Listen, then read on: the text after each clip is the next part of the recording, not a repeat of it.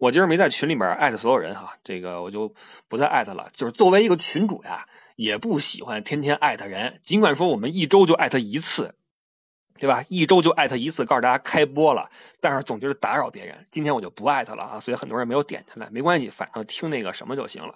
呃，先举手的朋友们，我先找艾迪先先聊一下啊，因为艾迪是那个砖啊，好吧，我们先把艾迪抛出来，再把各位引出来，好吗？艾迪在吗？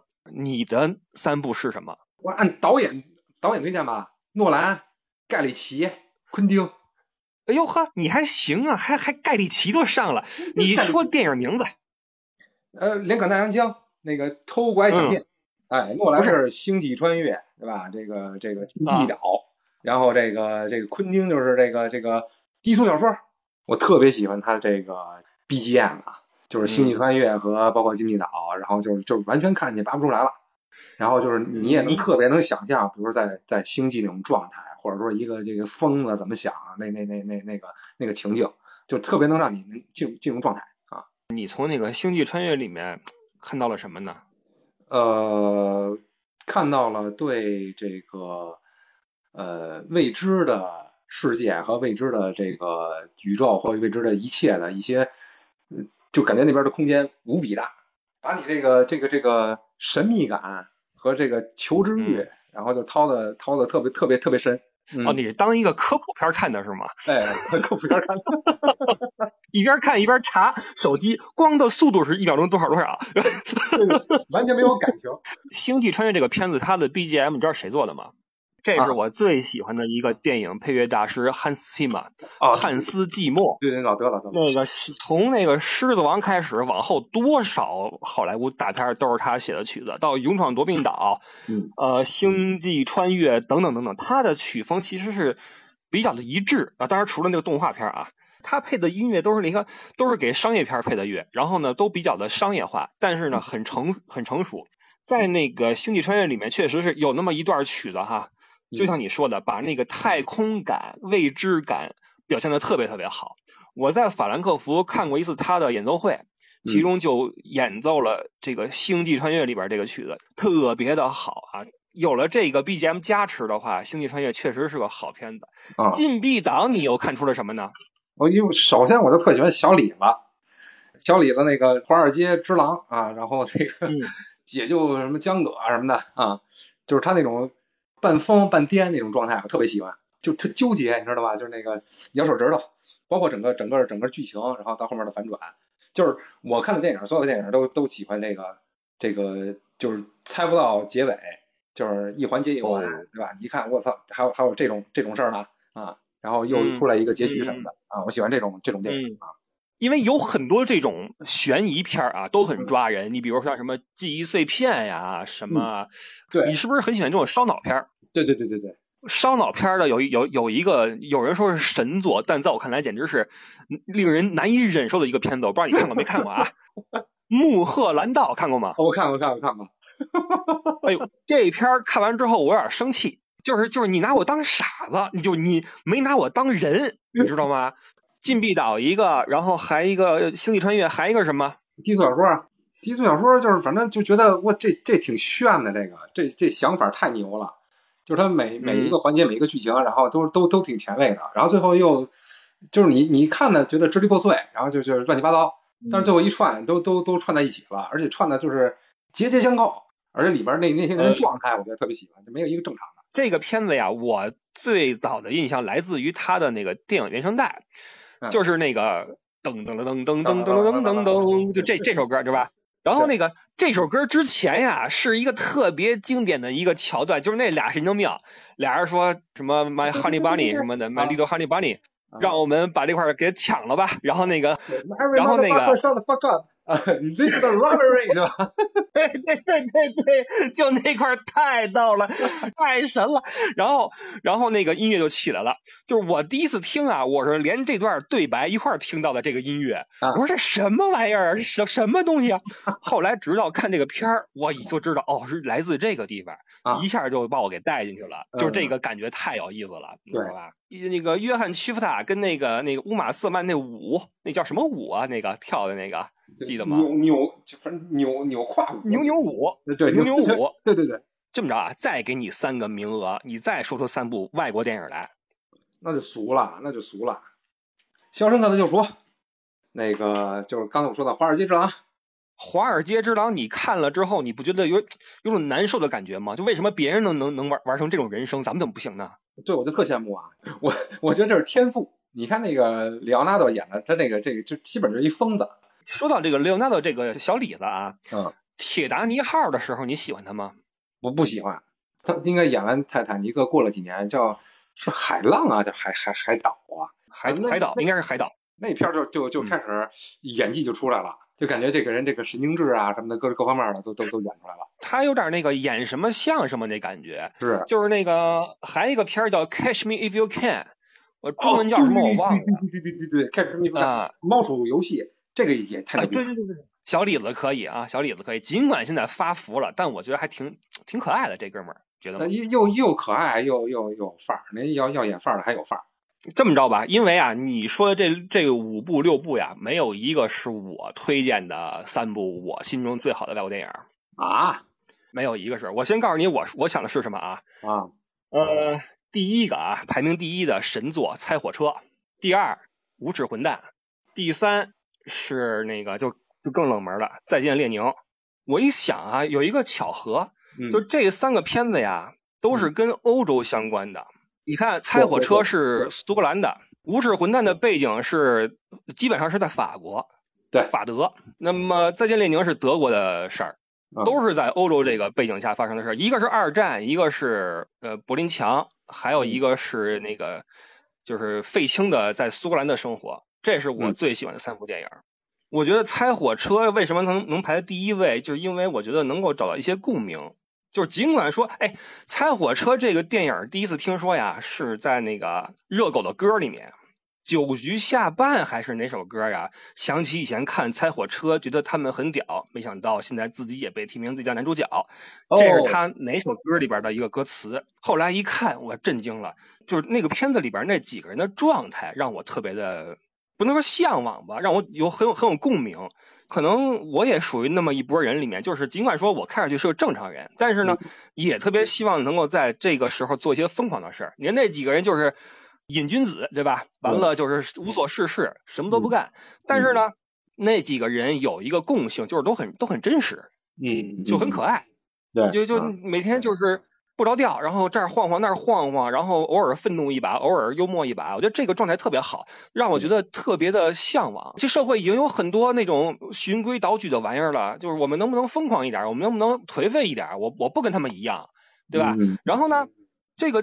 结尾呢，又给我们一些向往，就是你看他们，我不玩这个了，我不吸了，我也不混了，我找个地方上班，我有了自己的房子，我有了《Truth Life》，记得吗？主题曲，这曲子是高中我第一次听，当时是在这个一一个一个 CD 里面叫《Now Thirteen》，Now 十三，它里边有有这个《Truth Life》这首歌，当时我一听震惊了，我说这歌牛啊，《Truth Life》，《Truth Future》，《Truth》，我说牛啊，后来一看《猜火车》，原来这个是里边的那个主题曲。然后就觉得这个感觉特别好，就是它有一些那种哲学的意味在里面，让我觉得这很酷。然后酷完之后呢，又可以回归正常的生活。然后那个主演我太喜欢了，伊万麦克格雷格，太帅了，就这小子真是太帅了，又帅又温暖，你觉得吗？给人一种很温暖的感觉。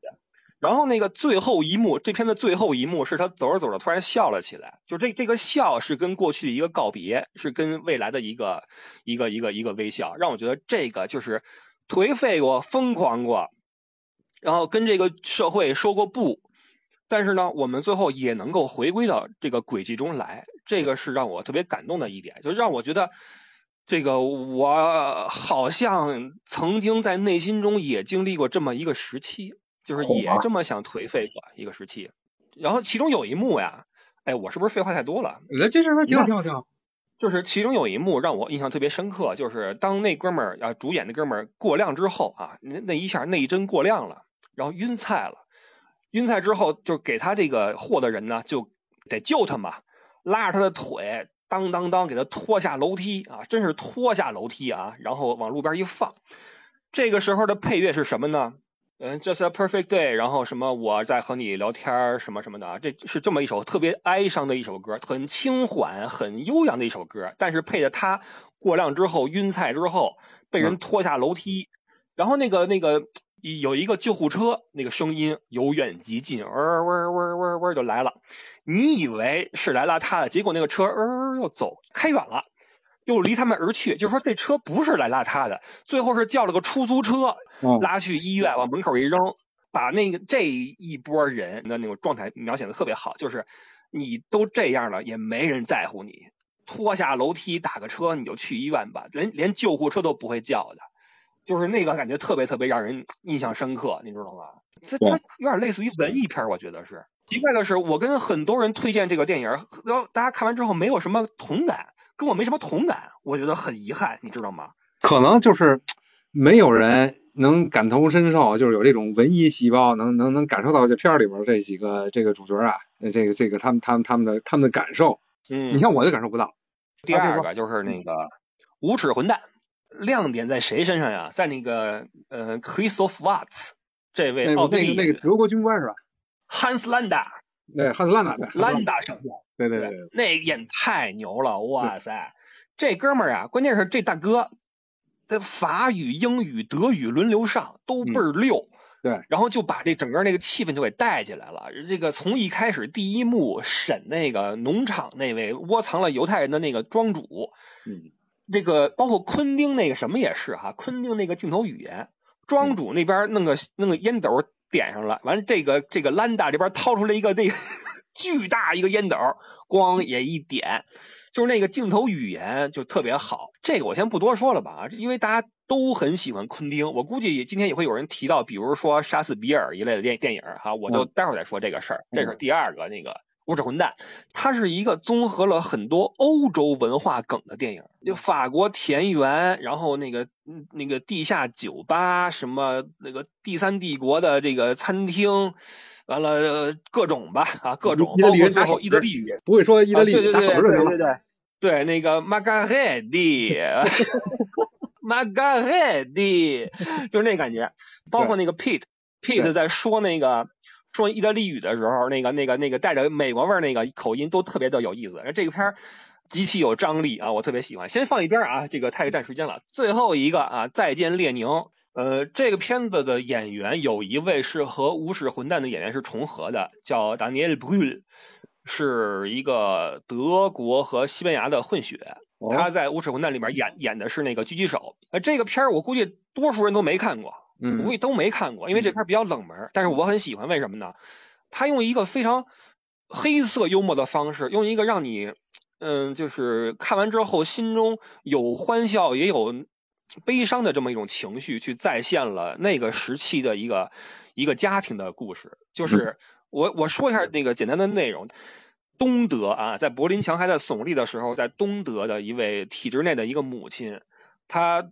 呃，突然有一天晕倒了啊，有心脏有问题晕倒了。然后在晕倒醒来之后呢，医生说他绝对不能受任何的刺激啊，任何刺激都能可能让他这个再次发作，然后会夺取他的性命。但是他晕倒的期间呢，发生一件大事，就是柏林墙倒了。柏林墙倒之后，这个体制就消失了嘛，这个体制失败了。那么他的母亲又是一个无比的相信体制、无比的忠于这一切的人，所以这个孩子就决定说，这孩子就是大涅图律。孩子说：“那么我们一定要做出一个演出一个戏，让我们的妈妈相信这一切还在延续着。所以他为了自己母亲的生命，然后再制作一些假的电视的新闻联播，造一些假的故事来。”蒙他的妈妈说：“这一切还在延续着，然后我们是才是那个赢的一方。然后里边很多的黑色幽默，像比如说在床上躺着躺着，那边大楼上咣叽下一海报，Coca Cola，我靠！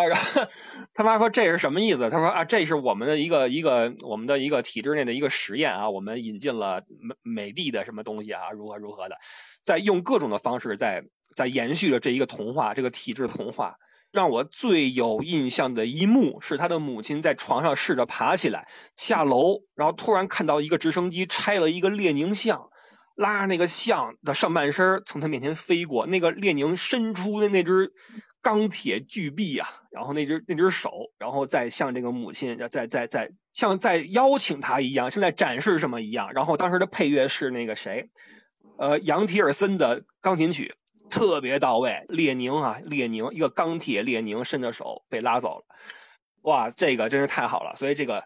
再见，列宁这个片子，我希望各位能找来看一看啊。然后呢，做个广告啊，柏林一九六一哥们儿的一个好的节目啊，在喜马拉雅 FM 的历史板块里面。谢谢艾迪了。这样吧，我们请十一来聊天好吗？请十一发言。我就就是您刚才说的那个猜火车的那个呀，我觉得有必要先跟您说一句。您刚刚说这个猜火车为什么那么多人没有共鸣？我觉得没有愤怒的青春期的人是没有办法共鸣的。我只能这么说。OK，你这个解释我还挺喜欢的，你别说。对，然后我想给大家推荐的三部电影呢，第一部是一个俄罗斯和乌克兰一起出嗯制作的，叫《女狙击手》，它讲的就是一个在二战背景下的苏联的传奇狙击手，叫柳德米拉·帕夫柳琴科，她是获得了苏联英雄称号的一个传奇的女狙击手。她才二十五岁的时候就已经狙杀了德军三百零九人。这个女孩就是非常传奇。她小的时候就是一个一个小学生，然后就发现自己在射击游戏的时候，发现自己特别有天赋。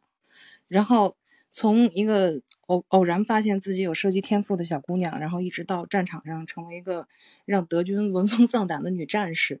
这个电影讲的就是这样一个女孩的成长经历。然后这个这个片子在中国上映的时候，当时叫这个女狙击手，但是其实它的这个片子的本名是叫《塞瓦斯托波尔战役》。就是发生在四一年、四二年的一场苏德战事，嗯，苏联好像是叫做塞瓦斯托波尔保卫战，它应该是二战史上最惨烈的一场城市保卫战。整个这个故事就发生在这样的一个背景下。这个片子，我觉得我推荐它的主要的原因，除了它是一个女孩的成长史，是一个传奇的人物之外呢，我觉得更多的其实是这个电影有很多很真实的关于战争的呈现，就是战争的残酷性的呈现，就是大家可能。提起来战争，觉得好像是一个新闻，是一个梗，是一个什么？但是真实的战争不是这样的。在这部电影里面，可能有更多这种更真实、更残酷的一个呈现。我推荐更多的女生去观看，也推荐那些觉得战争不是一回事儿，只是一个笑话，或者说一个一个争论的观点的人去观看。第二个，一部芬兰电影叫《我聘请了职业杀手》，这个片子其实就是讲了一个底层劳动者的想要自杀，然后。就活不下去了，想要自杀，然后总是自杀未遂，然后最后他只好雇佣杀手。结果他因为遇到了爱情，他不想死了，但是这个杀手就开始到处追杀他。这样的一个故事，就是整个剧情可能听起来比较比较欧亨利，但是这个导演拍起来呢，就是那种我觉得比较像卡夫卡的电影的那种，就是非常冷峻、非常伤感，嗯，又有点荒诞。我推荐的主要原因，一个是它是考里斯马基的一个代表作。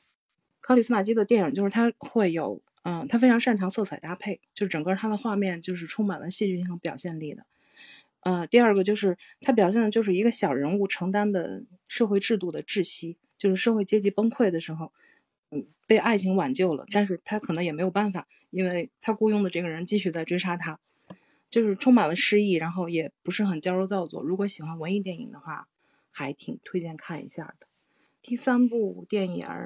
就是是一部印度电影，也是时间比较长了，但是是二零一二年的，叫《功夫小鹰》，就有点奇幻，就是一个苍蝇侠，就是这样的一个一个故事。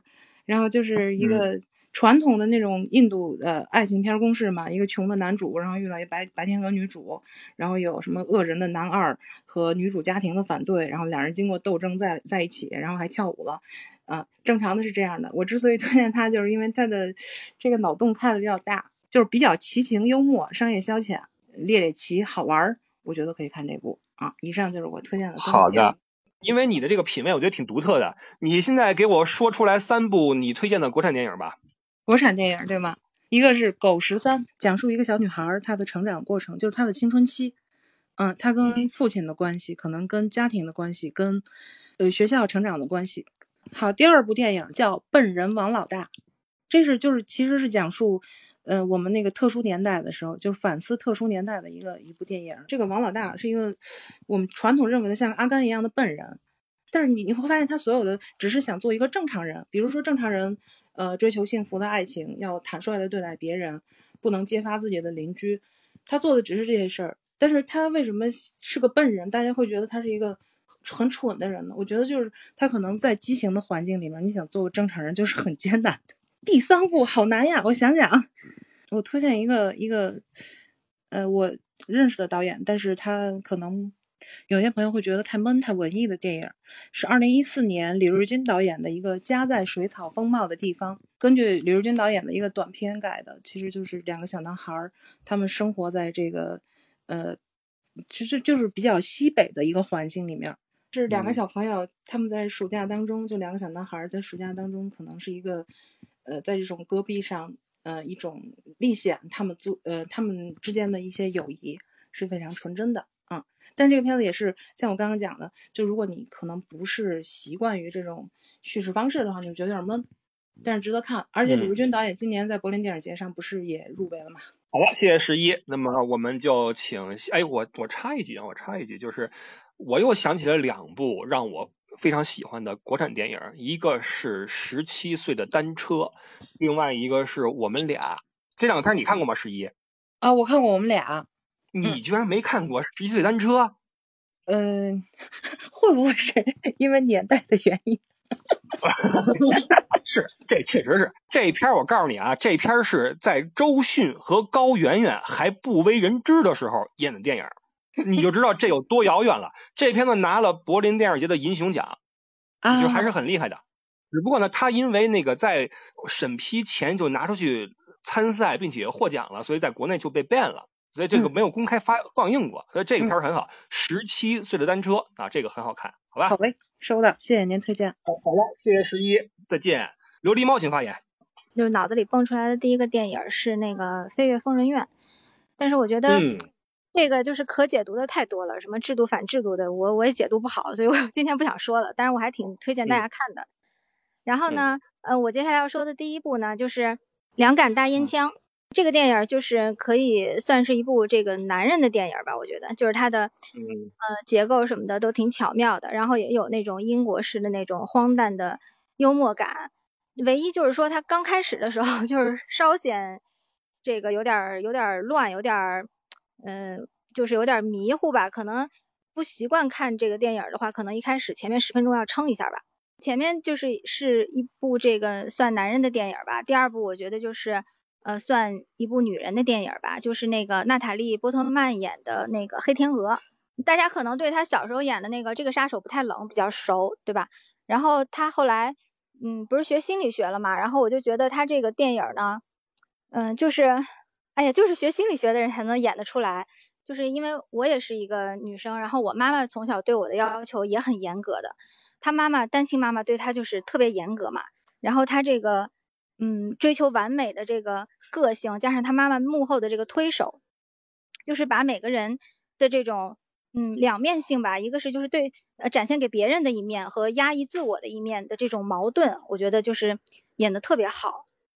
对于我现在我自己有女儿嘛，然后我觉得也是需要警醒的一点，就是对待孩子的教育的这个方面，我觉得也有就从这个角度，我觉得也有可圈可点可看的部分吧。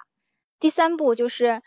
嗯，丹麦的那个比较小众的电影叫《狩猎》，我不知道你看过没？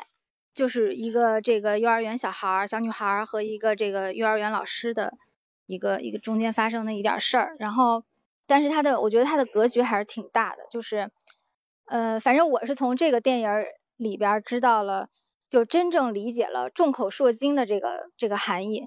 可能前面有很多很多电影，比如像呃绿皮书啊，还有什么的。呃，蝴蝶效应什么的，就看完了以后觉得挺爽的，挺好看的。但是这个电影是看的时候，就是整个其实是挺呃压抑，就是挺透不过气来的感觉。反正我特别推荐你去看的，我觉得你应该你应该会喜欢。包括对我们现在的这个网络环境的这个这件意义，我觉得也也挺大的。前天听了你星期天的那个剪辑剪辑，就是国产电影的这一部分。我今天想到狩猎的时候，我就突然想到了那个贾宏声的《昨天》，你看过吗？我没看过，因为我知道它很沉重，所以我一直没想看。对，然后对，然后这个片子就是让我看了一次，不敢再看第二次，但是就看了一次，然后现在想起来都很疼的那种电影。我我我其实是特别喜欢这种片子，就是会在心里面留下比较久的一个一点波澜的片子吧。嗯，大概就是这样。嗯，《飞越疯人院》这个片子我我很喜欢，就是它也是一个节奏略慢，但是有深刻含义的一个片子。是的，是的。我我前一阵儿啊，曾经把这个这个片儿的那个海报发在我的朋友圈里面，然后我一句话没说，我我只是发了海报，然后好多人问我说怎么了？怎么了？你是不是想说什么？你想表达什么？它有很多寓意在里面，这个片子有很多寓意在里面。你还提了一个昨天，贾宏声昨天为什么我对这个片儿有很深印象呢？因为是那谁小程，如果你听我节目的话，你会知道我们有一个嘉宾叫小程，就是踢球、拉琴，然后现在在玩乐队的那个小程。他呢一度是自己人是沉在了这个片子里面，他沉在了贾宏声这个人里面去，他在贾的身上看到了自己，然后他因为他一度是非常非常抑郁，要要吃药。他跟我数次提起这个片儿，提起这个人，他说你一定要去看一看，你一定要去看一看。我说那我就我就你都这样了，我就不看了吧。我说，嗯，因为你现在的这个年龄，我觉得可以看一下。如果你是一个青年人，可能有点危险，但是现在 来讲，我觉得可以看。就是呃，我刚才听到你推荐的第三部片子，我突然想起来有一个德国片叫《窃听风暴》。窃听风暴这个片子，其实它都值得专门说一期节目。这片子是特别的好，这个讲的也是那个冷战期间的一个事儿，而且呢，它那个里边的那些行径啊，挺有现实指导意义的啊。我以后看看吧，以后我们找机会来聊聊这个片子。这片子被那个翻译给毁了，就是我不知道谁翻译的啊。这片子片名是《Das Leben der Anderen》，就是《The Life of the Others》，就是他人的生活。然后翻译成“窃听风暴”，就搞得像像那个，你看这个名字像什么呢？像古天乐什么那个那个，对，古天乐、梁家辉什么那个那帮人演的一个片子出来哈，就是就是对那个还有在实际上还有一二三，来吧，新生，让我们听听你的心声。我我先说一个吧，它是一个嗯日本的叫《摄影机不要停》。这个摄影机不要停，前面三十分钟都要忍。那你是怎么忍过去的？你是有多无聊看这么一个片？它是一个喜剧片，其实，但是它一开头这三十分钟呢，它把它搞得好像是一个恐怖片，嗯就是一堆人在这个一个好像废弃的厂房里，然后有有一个什么丧尸的一个传闻，然后他们在这里面拍电影，刚好就拍的是这个丧尸的电影。他们就发现这个厂房里面有一些什么异样，然后有的人呢又会做出一些特别莫名其妙的举动，让你觉得这这很奇怪，为什么会这样？呃，直到三十分钟后，其实正片才开始，才告诉你这个故事什么，你就会释放那种紧张感。下一步呢？那个困在时间里的父亲，他主角是一个老头，嗯，然后这个老头呢，他生活在他的房间，然后也比较。好像很孤僻，呃，然后经常呢会怀疑他的保姆是不是偷了他的手表呀什么的，呃，他女儿时常来看他，他也经常会给他女儿去抱怨说这个保姆他经常有偷盗的这种嫌疑，嗯，后来就发现这个电影的这个叙事特别奇怪，就是这个女儿不是这个演员演的吗？怎么到下一个场景的时候？女儿进来了，发现是另一个演员。然后这个女儿的这个老公，有时候是老公，有时候又是男朋友，有时候是老公的演员也是不一样。然后经常有的场景会变换。然后后来也是有一个结尾，他揭秘说这个老头其实是患了阿尔兹海默症，他的记忆已经非常的支离破碎。哦，第三部《搏击俱乐部》就是一群。男人在这个一个地下室里面，呃，每天互殴，他必须要用身体上的疼痛来让自己感觉到自己的存在，然后去抵抗那种他之前过的那种生活的无聊。狙击的救兵，请开麦。第一部《钢铁侠二》，第二部是《花园宝》，不是开玩笑，开玩笑。第二部是那个啥，呃，第二部叫《楚门的世界》。第三部叫《头号玩家》，因为我为什么喜欢《钢铁侠二》呢？因为它是我的漫威入坑作。呃，你会不会晚上睡不着的时候，会在床上躺在被窝里幻想自己有一身这个铁皮盔甲呀？呃，在每次看剧的时候，每次在看刚呃整个漫威这个电影的时候，会会无比的幻想。我看钢铁侠呀，我有一个地方不太能接受，我不太能接受有这么一个人物设定，就是又帅又有魅力又有钱，然后还能把自己玩的这么牛。来说一说《楚门的世界》，给你有什么感觉啊？《楚门的世界》是有没有可能？我我在想一件事儿。不存在这种可能性吧？从小到大，哪怕是去拍，按照剧本走，总会出现，起码每天都能出现一个破绽。这些群演里边，起码每天都能出现一个破绽。他不可能真的没有发现。那你的意思是，他发现了之后，他还在那演是吗？对，他在逃避，因为因为你没发现他所面临的好多事儿都很戏剧化吗？但是结局对他来说一般都是利好的。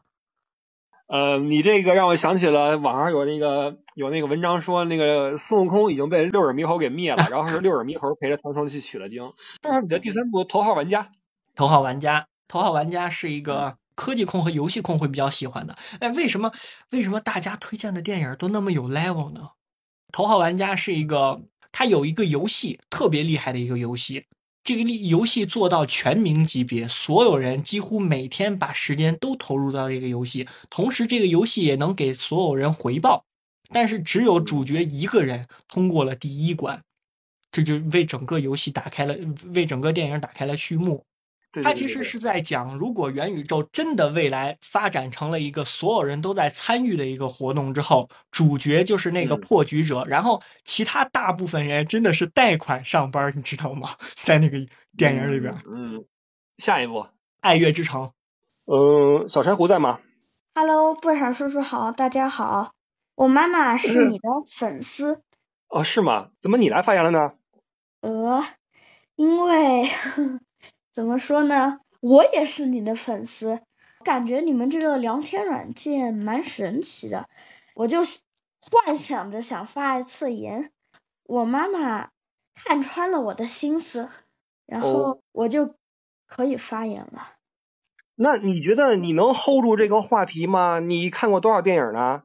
就是平常假期和周末的时候跟妈妈一起看，因为妈妈是一个爱好电影的人。那你们在看的时候，是你迁就于他的口味，还是他迁就于你的口味呢？互相迁就吧，因为我和他的口味都一样。哦，那说一说你们是什么样的口味？我最喜欢的三部外国电影就是《芬妮的旅程》《寻梦环游记》和《美丽美丽的人生》。来说一说，都讲的是什么吧？好。一提到外国电影呢，我脑子里就会蹦出“芬妮的旅程”这几个词。那是我在以前一年前吧，在电影频道看的一部电影，讲的是二战的时候，一群犹太的小孩子从德国跑到好像是瑞典还是瑞士。就是我觉得这部电影呢，我觉得它让我明白了那种战争的残酷。以及让我欣赏了主角芬妮的那种机智。有些时候我就想呀，如果我是芬妮，我能这样做吗？如果我是芬妮，我可不可以顺利的逃出去呢？还有第二部一部动画片《寻梦环游记》，这部剧呢讲的是一个爱好音乐的小男孩出生在一个不要音乐的家庭里，他就让我明白了一个道理，就是。像臧克家说的那种，其实有些人已经死了，但他还活着；有些人还活着，但他已经死了。我感觉他讲的，其实怎么说呢？就这个道理吧。一个人如果被忘记了，才是真正的死亡。还有第三部《美丽人生》，是我前几个月才看的。是我妈妈推荐的，上面好讲的是一个爸爸是个犹太人，因为德国不是二战的时候要屠杀犹太人吗？他和他的孩子就被抓去了，然后他的妻子挺伟大的，他的妻子是个贵族，但是呢也是要跟丈夫在一起，然后呢就在火车开的前几分钟，他就跟那个德国的军官说他也要去。这个爸爸挺好的，他就蒙骗那个孩子，这其实就是一场游戏。他到了集中营以后，德国军官问谁懂德语，他爸爸根本不懂德语，举手，然后上去胡乱编了一套游戏规则，使他孩子就更不会有这种害怕、悲伤的情绪。我当时就想呀，我要是有这样的一个爸爸就好了。实际这部电影看似是一个喜剧，其实我感觉它的结尾很心酸。哎，我问一下啊，你你今年多大了？十一岁，下星期星期四就是我的生日。我想问一下，你的这个选片有没有人说过你比同龄人成熟啊？有人说过。因为你这三个选片比刚刚我们那位 那个狙击的救兵的选片还要成熟，他那都是钢铁侠什么的，你这已经美丽人生了，这个还是比较怎么说呢？没娱乐性少一些啊，思想性多一些。包括我看你对这个片子的理解，前两个片子其实都是以这个一个小孩子为为视角的为主人公的一个电影，那还可以理解，就是你会带入到你自己里面去。但是这第三个美丽人生，我觉得。你看这个能有一些感触的话，我觉得还挺厉害的。谢谢谢谢。其实我不太喜欢那些科幻片，因为我们家的人也没有人喜欢。除此之外呢，我还喜欢这部《小鬼当家》，它是一个喜剧，也是讲一个小孩子用这些聪明的大脑和理智的一个心吧，来对付两个坏人。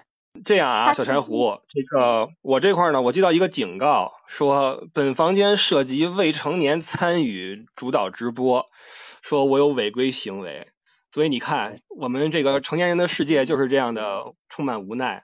你懂什么叫无奈吗？无奈就是你明明没有做什么不好的事情，但是却被禁止了，所以这个这就很遗憾，就是他。不能够允许有未成年人来参与我们这个直播。尽管我认为你的发言让我们这个房间多了很多的色彩，很遗憾，小珊瑚，我必须要我必须要停止你的发言了，可以吗？没有事，没有事，我已经满足了，谢谢。我要睡觉了。好的，谢谢你啊。晚安。嗯，拜拜，拜拜，晚安，拜拜。嗯，好吧。我挺喜欢听他给我来描述这个电影的内容的。我想听听一个小孩子他们怎么来来讲一个电影的主旨，包括他们自己的想法。我觉得这个其实是一个挺挺挺挺挺暖心的一个时刻。来吧，柴柴。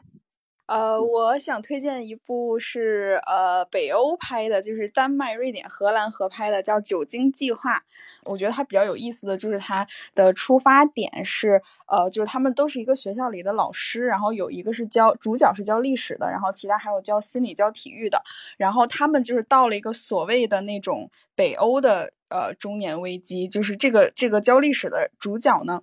就是特别特别的无聊，呃，然后说话的时候学生也听不进去，然后在他家也是非常无聊的一个状态，然后他老婆也是借口上夜班，然后就是也跟他很少有交流，然后后来有一天他们就突发奇想，就朋友聚会的时候，因为他就突然一下爆发哭出来了，然后就就他的朋友也是那些老师就问他说你怎么了，然后他就说他觉得自己很不对劲，因为他以前曾经是学校里面，呃，年轻的时候是那种。就类似霹雳舞冠军那种，然后现在变成了 对，然后现在变成了一个无聊的中年人。然后那个学心理的老师他就说：“哎，现在我读到一个论文，有一个呃，有一个人他提出了一个假说，说是如果呃一个人能够维持自己体内的酒精浓度在百分之零点零五，那这个对他的人生和他的事业都是非常有帮助的。然后他们就开启了这个实验，然后他们几个人就都开始执行这个，就是每个人上班在。在学校偷偷的喝一点酒，然后测一下那个浓度，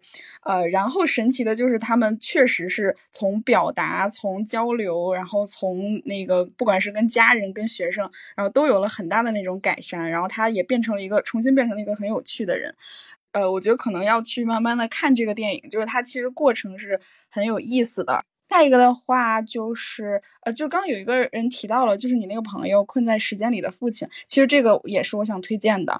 呃，我比较感动的是，因为就是我爷爷他就是得了这个阿兹海默症，呃，而且在后期就是其实比较严重，呃，就是真的是几乎就没有那种清醒的时刻。然后他这个电影其实呃拍摄的就是让你根本不知道。这个主角他到底是在这一天内还是一个小时内，他经历了这些很迷乱的这个这个这个过程。呃，然后比较有意思的是，其中的很多镜头是很有讲究的，就是他。呃，虽然在一个屋子里面，但是可能一转身，或者是看起来像是第二天的时候，其实他那个走廊已经变了，就是它的微妙的变化。还有包括呃同一个饭桌，然后可能镜头一转再回来，就会发现呃吃的东西变了，或者是怎样。就他用这种方式去让呃没有得这个病的人，就从第一视角能感受到。得这个病的人，他们的那种无助，呃，然后还有他们一些真实的那种感受，然后我觉得这个确实是很感动，而且影片的最后是，呃，就这个老头，然后他在。呃，一个这个养老院里面，然后他后来哭着说要找妈妈，呃，然后那个那个护工就就抱住了他去安慰他，然后就是让我觉得，其实如果家里面有经历过这个的人去看这个剧，会非常的受感动，呃，而且是呃第一次从这个得病人的视角出发，对，而不是说一个呃上帝视角去去讲这个过程。呃，然后还有一个是，呃，可能前阵子刚看的，就是《帝国的覆灭》，讲那个希特勒最后几天，然后柏林已经被沦陷的那个时候的一些事情，然后他在最后在那个地下室里，呃，就是自杀了，呃，就是我觉得从这个电影就更能带入那个场景。他后边那个桥段被被炒的特别火，就是元首的愤怒嘛，他在那个地堡里边。破口大骂的那一幕被恶搞了无数次，所以大家都应该很熟悉那个桥段。对，就是那个手颤抖着摘下眼镜，在里边一顿狂吼。就其实我还挺喜欢看这种战争或者是历史纪实类的，就比如说一九一七，呃，然后还有一个是大空头，就是他讲的是零八年危机，呃，经济危机，还有一个是叫那个呃卢旺达饭店，它是也是一个真事儿。呃，当时应该是这个非洲的那个国家有两个族进行，呃，就是两个族之间有一些矛盾，所以就是产生了暴乱。然后讲述了这个主人公他作为这个饭店的像是经理一样的，怎么样去收留一些难民，然后以及白人们他们就是呃 做的一些可能会有点无奈、有点打脸的一些事情。对，我觉得这个也挺好看的。哦，然后如果喜欢那个卢旺达饭店这种的，还可以看那个孟买酒店，那个那个也特别好看。嗯，不禁让我想起了另外一个片子，叫做《布达佩斯大饭店》。没完了，全是这个。是的，好多类似的。好吧，好嘞。来，阅读产生智慧，请发言。怎么说呢？就是按照呃人和社会的这样一个逻辑去去去排列的。呃，第一个呢，就是讲的是人类的过去。呃，它是那个电影名字叫《启示》。电影它开篇就引述的那个世界文明史的那个作者那个威尔杜兰的一句话嘛，就是一个伟大文明的衰亡只能始于自身内部嘛。这这这个我当时没看懂这是什么意思，然后后来我就继续看那个那个那个它后面的这个剧情的发展嘛，它其实是一个以小见大嘛，就是就是人类整个过去的一个缩影嘛。然后第二部电影是呃，相当于离咱们也比较近一点了，就是个体命运和社会的这样关系，就是电影的名字叫《末代皇帝》嘛。能通过电影能看到外国人看咱们是一个什么样的一个视角和和状态，因为咱们毕竟就是那个怎么说呢？呃，只缘身在此山中嘛。你看到东西，往往你很多东西你看不到，别人这样一拍，哦，你明白，原来他在人类长河里面，人类社会里面他是这样一个一个一个一个一个缩影。然后第三个电影的话就是《肖申克的救赎》，他肯定是无冕之王嘛。这个肯定，如果谈谈电影，肯定我觉得绕不开的就是《肖申克的救赎》。我觉得它反映的其实就是，呃，一个现代人的跟社会之间的一个困境。呃，为什么这么说呢？因为，呃，它实际上，嗯，揭露了一个现代社会的一个深层次的矛盾，就是人自由的本性和社会这种机械化的机像机器一样运转之间的这种不融洽。OK，你你刚才你声音特别小，呃，就是你的这个视角挺有意思的，就是人跟社会的一个关系，不论是生产力也好，还是说人跟这个这个所处的境遇也好啊。然后我听你这个这个一开始的这个想法啊，我想起了另外一部电影，叫《这个男人来自地球》，是一个架空的一个电影，就是一群人啊，一群人在一个房间里聊天就聊啊聊，然后其中有一个人他什么都知道，他的理论可以解释这个世界上的一切问题。我不剧透了，我不剧透了。然后这个他会把你指引到一个非常非常神奇的一个脑洞里面去。这个片儿挺好看的。这个男人来自地球，我推荐你们去看一下，好吧？好。呃，那个下一位猴哥，那还是呃说一下我的一个分享啊，那其实要承接刚才那个阅读产生智慧那位先生有说到《肖申克的救赎》，他也确实是在我三部推荐名单的一其中一个。分享一个我的一个小小小小的角度吧，嗯，有一个点是让我比较感动的，就是呃，安迪刚才就是他嗯去到那个播音室为大家放那首歌，那我觉得那一刻其实嗯他是在帮帮助别人进行一个。解放，把他们精神做一个解放，我觉得他这点挺大公无私的。其次的话呢，因为这个事情导致他关了禁闭两周嘛，但是别人后面问到他说他心里感受怎么样，他的回答是他觉得是这段时间过得最开心的时光。然后别人问他为什么关禁闭会开心，他他有说一句很经典的词，因为莫扎特在我心中。然后我就觉得，哦，这就很妙，因为就是告诉人在逆境当中，或者是你孤单的时候，要有一个爱好。因为现在来说，其实全国还是有些地方有人可能被隔离了。我觉得隔离当中，你还是哪怕你不跟外界交流，你是还是要有有要有爱好的，要让自己撑下去。所以我觉得，嗯，用音乐这样也是一个好的方法。另外，我我还联想到了，就是之前高晓松其实因为酒驾有入狱过一百多天嘛。当时别人也采访他说：“你那段时间过得怎么样？”他也是回答也很开心，因为那段时间他学会了和自己相处，然后认真的看书，还写了一本自传。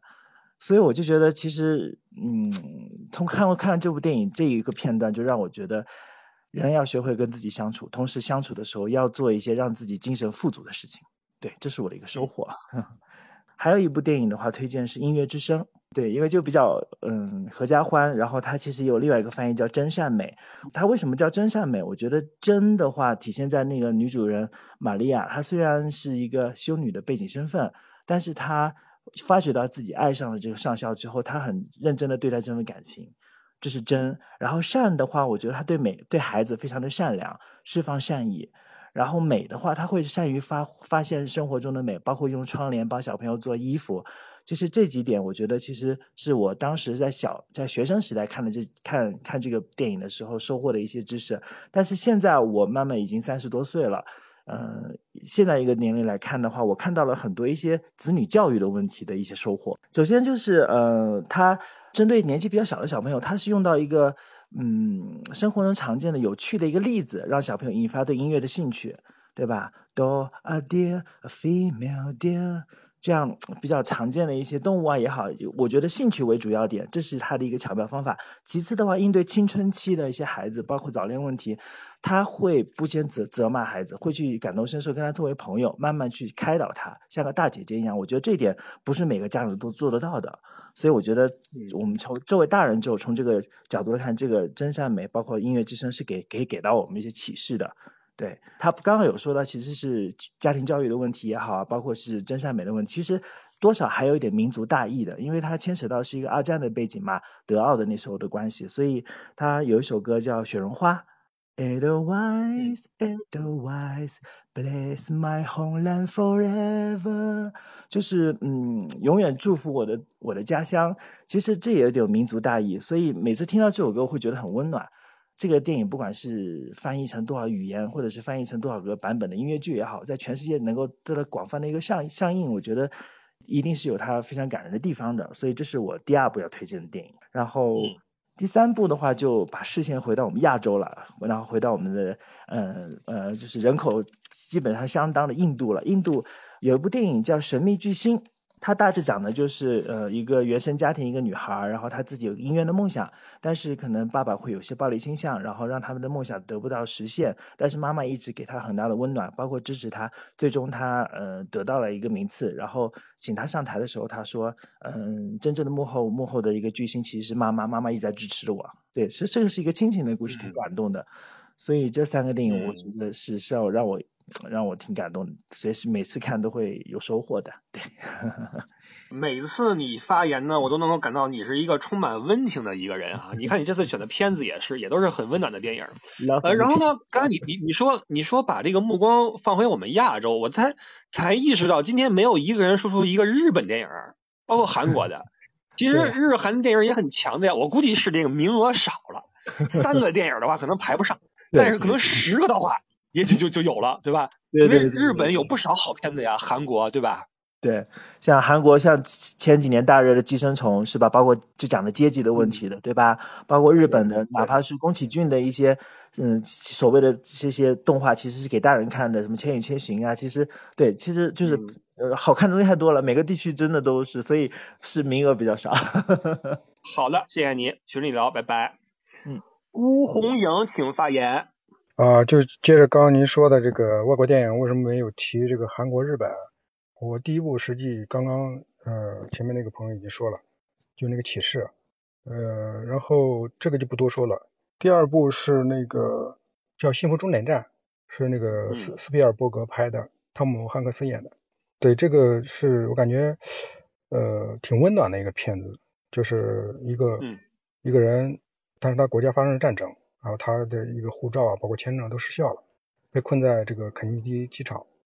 啊，好像这个是根据一个真人真实改编的，然后他在这个机场里面发生很多事情，给我的体会啊，就是他被困住了，但是他在这个困住的这个小小的机场里面做了很多事情，呃，包括他在里面生活，怎么生活啊，怎么洗澡啊，怎么呃这个养活自己，我感觉是给人一种很积极乐观的一个精神，而且在这里面还邂逅了爱情，汤姆汉克斯确实演绎的。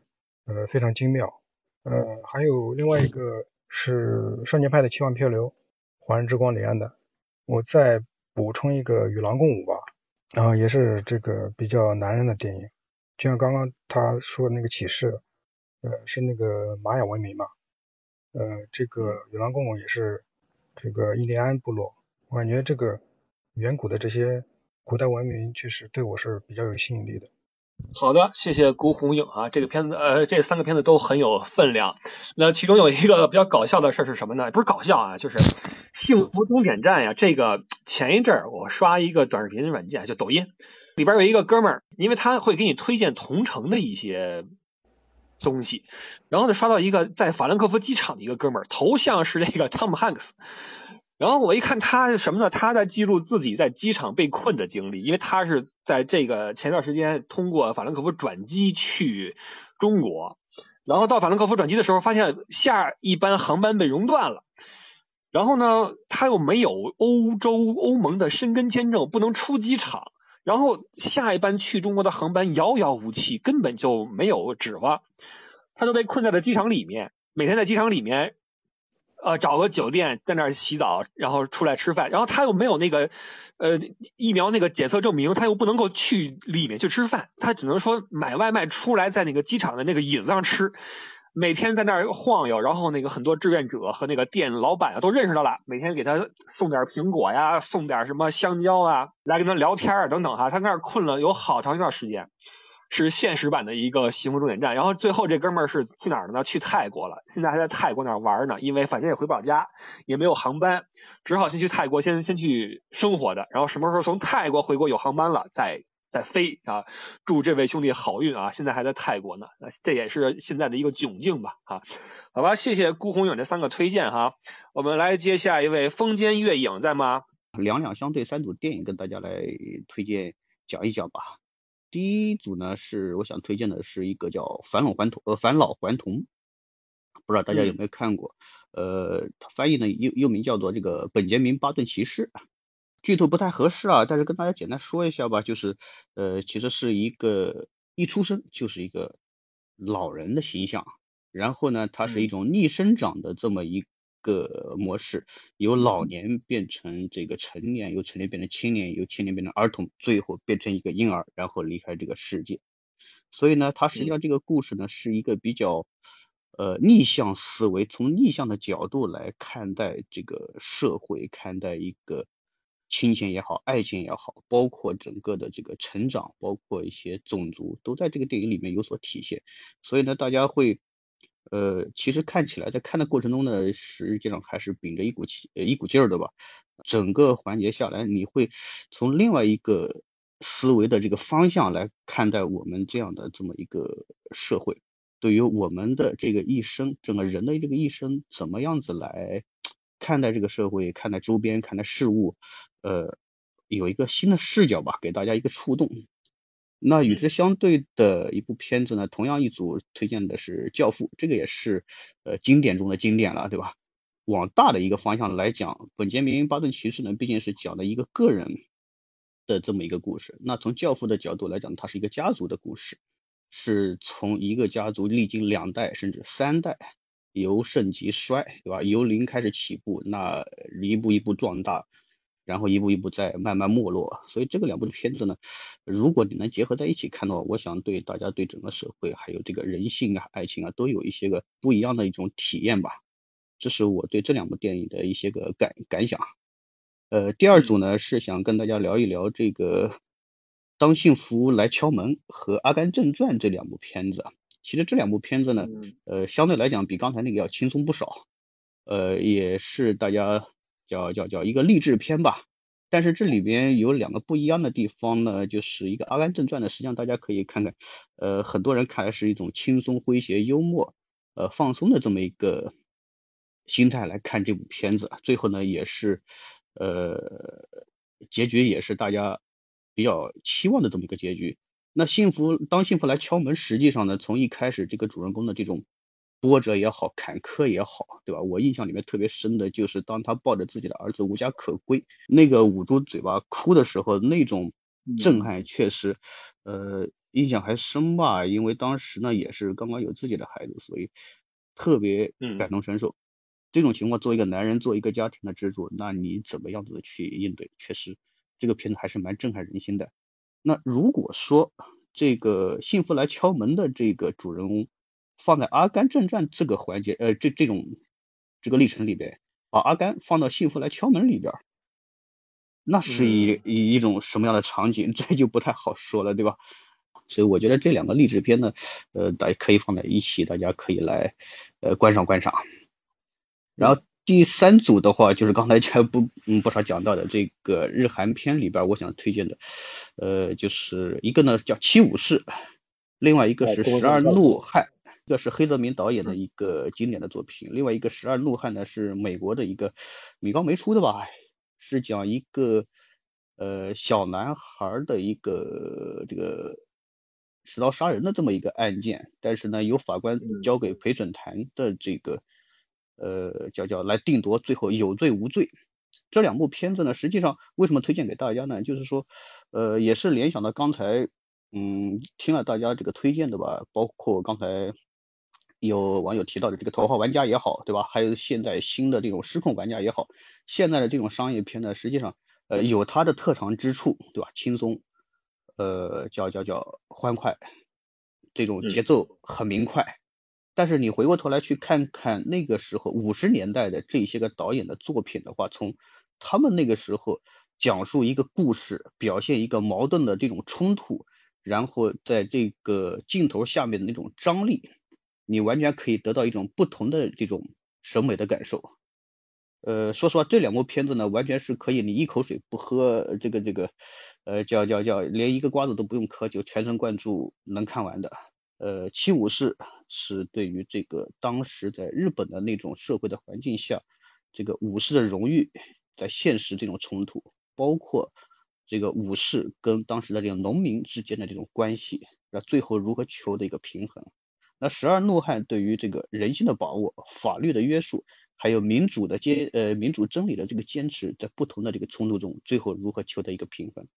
呃，所以我觉得这是两种不同呃年代下的拍摄电影的一种呃手法也好，还是一种呃思维也好，但是我我觉得对大家可以回过头来去看一看，我觉得会有一些个不一样的感受吧。